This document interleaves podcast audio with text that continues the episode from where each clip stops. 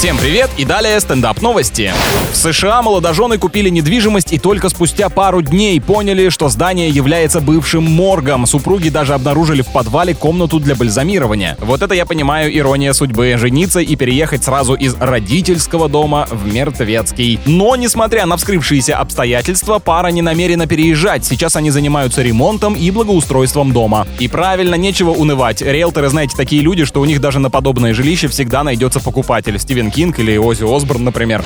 А в Ленинградской области украли передвижной пункт вакцинации, которым оказалась грузовая машина, стоявшая на территории местной районной больницы. Интересно, каким будет объявление о продаже в интернете. Наверняка напишут, что теперь это самый безопасный автомобиль, который заботится о жизни и здоровье вашей семьи. На этом пока все. С вами был Андрей Фролов. Еще больше новостей на нашем официальном сайте energyfm.ru.